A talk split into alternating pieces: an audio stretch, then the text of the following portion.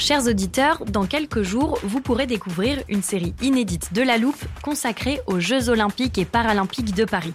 À trois mois de la cérémonie d'ouverture, on s'est demandé comment réussir ces JO. Les transports sont-ils prêts à affronter les milliers de touristes? Le dispositif de sécurité est-il suffisant?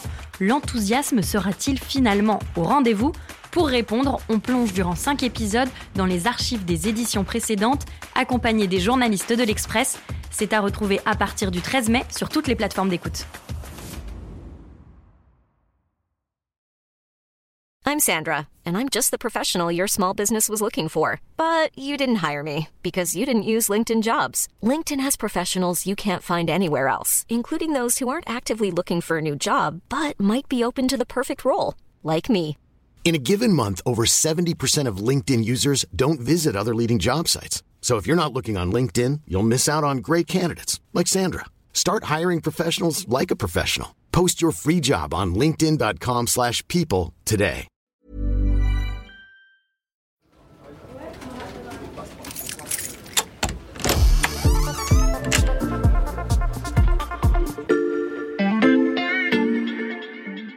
Salut, c'est Xavier Yvon. Bienvenue dans l'armoire de la loupe. Cette semaine, vous allez tout comprendre sur Le Donbass, Le conflit dans le Donbass s'est intensifié depuis janvier. Situation euh, à nouveau tendue dans le Donbass. En Ukraine, la région du Donbass subit les conséquences de la guerre depuis huit ans. La situation dans le Donbass a d'ailleurs été évoquée entre Vladimir Poutine et Emmanuel Macron. un peu plus à l'est, il y a le Donbass. Le Donbass, cette région de l'Ukraine que Charles Hackey connaît bien. Il est le chef du service monde ici à l'Express. Salut Charles. Salut. Commençons par le commencement. Sur le planisphère de la loupe, où est-ce que je place le Donbass? Alors, il faut placer le Donbass à l'est de l'Ukraine, donc euh, avec la frontière euh, avec la Russie. Le Donbass, il est juste au-dessus de la mer Noire, ou plus précisément de la mer d'Azov.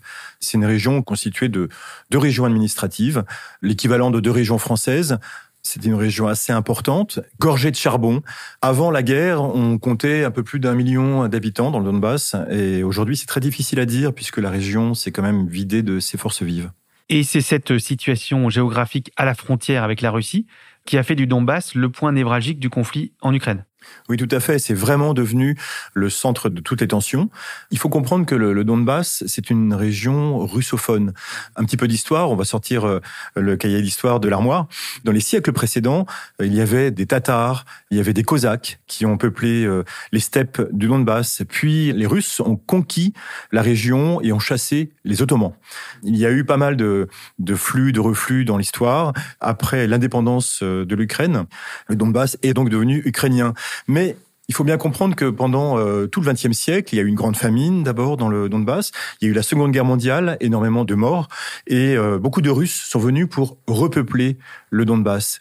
Lors du recensement de 1989, alors que le Donbass et l'Ukraine appartenaient encore à l'Union soviétique, on s'est rendu compte que 45% de la population du Donbass était russe. C'est ce caractère russophone qui différencie le Donbass du reste de l'Ukraine. Oui, c'est d'ailleurs l'un des points de crispation du conflit, ce conflit qui a provoqué plus de 14 000 morts aujourd'hui. En fait, en 2014, lorsque l'ancien président euh, Viktor Yanukovych est parti, l'une des premières mesures du nouveau gouvernement, par intérim, a été de supprimer le russe comme langue officielle et comme langue parlée euh, dans l'est de l'Ukraine. Et ça a provoqué tout de suite énormément de, révoltes et de manifestations dans le sud et dans l'est de l'Ukraine, un peu attisé aussi euh, forcément par la, la partie russe, mais c'est une des points de crispation qui a provoqué ce conflit. Et aujourd'hui, qui contrôle le Donbass? Donc, à partir de 2014 et 2015, donc des sécessionnistes ont décidé de se lever contre le, pouvoir de Kiev. Deux républiques ont été autoproclamées, celle de Donetsk et celle de Lugansk. Et ce sont eux qui, aujourd'hui, occupent l'Est du pays. Moscou a toujours nié avoir euh, participé à ce conflit qu'il décrit comme une guerre civile, mais pas du tout. En fait, euh, des mercenaires, des soldats, des, des instructeurs russes sont présents dans le Donbass. Les sécessionnistes sont encadrés et euh, encouragés, armés par la Russie. En décembre dernier, un tribunal de Rostov, donc euh, près de la frontière ukrainienne, mais côté russe, a fait une gaffe. Il y avait une affaire de corruption. C'était un chef d'entreprise qui est accusé d'avoir euh, gagné de l'argent sur le dos d'une autre compagnie. Et en fait, euh, on a retrouvé dans sa défense des bons de livraison de nourriture à tous les soldats russes qui sont présents dans, euh, dans le Donbass. Donc il y avait l'équivalent de quarantaine de camions qui livraient de la nourriture toutes les semaines dans le Donbass, ce qui en soi est une preuve que le Donbass accueille bien des soldats russes. D'ailleurs, il faut bien comprendre que Vladimir Poutine fait tout pour euh, encourager la russification du Donbass. On estime à plus de 600 000 le nombre de passeports qu'il a délivrés à des ressortissants, à des habitants du Donbass, histoire de leur dire vous êtes bienvenus en, Russie, vous pouvez circuler de part et d'autre de la frontière quand vous voulez, comme vous voulez, il n'y a aucun problème. C'est une façon euh, de russifier euh, le pays. Pour euh, clarifier cette situation que tu nous décris entre sécessionnistes et présence russe non officielle et pacifier le Donbass, des accords ont été signés à Minsk en 2015 entre l'Ukraine et la Russie, avec l'Allemagne et la France. Mais à t'écouter, Charles, on se doute qu'ils ne sont pas appliqués. Non, ils sont absolument pas appliqués. En 2015, on a réussi à arrêter la guerre, à arrêter le massacre, sachant que la guerre n'est pas vraiment finie. Il faut quand même savoir que depuis 2015, toutes les semaines, des snipers russes et ukrainiens d'ailleurs, tuent euh, des soldats de part et d'autre de la ligne de front. Après, le volet politique des accords de Minsk n'a jamais été appliqué. Il n'a jamais été appliqué parce que personne ne s'entend sur les modalités. Pour les Ukrainiens, la première chose, c'est de récupérer leurs frontières, c'est-à-dire de récupérer leur souveraineté et de recontrôler leur territoire. Pour l'instant, la frontière entre le Donbass et la Russie n'est pas accessible aux Ukrainiens, évidemment.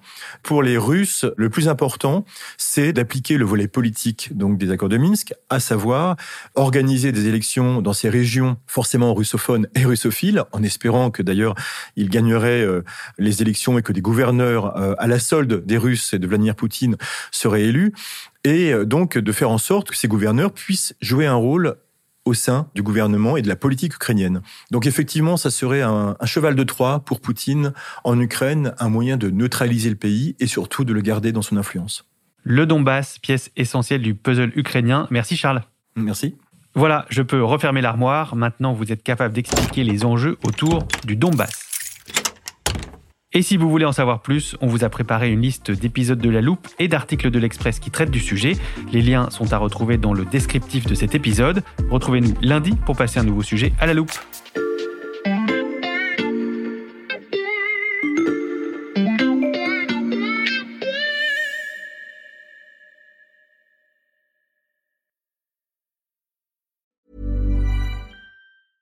Flexibility is great. That's why there's yoga. Flexibility for your insurance coverage is great too. That's why there's United Healthcare Insurance Plans.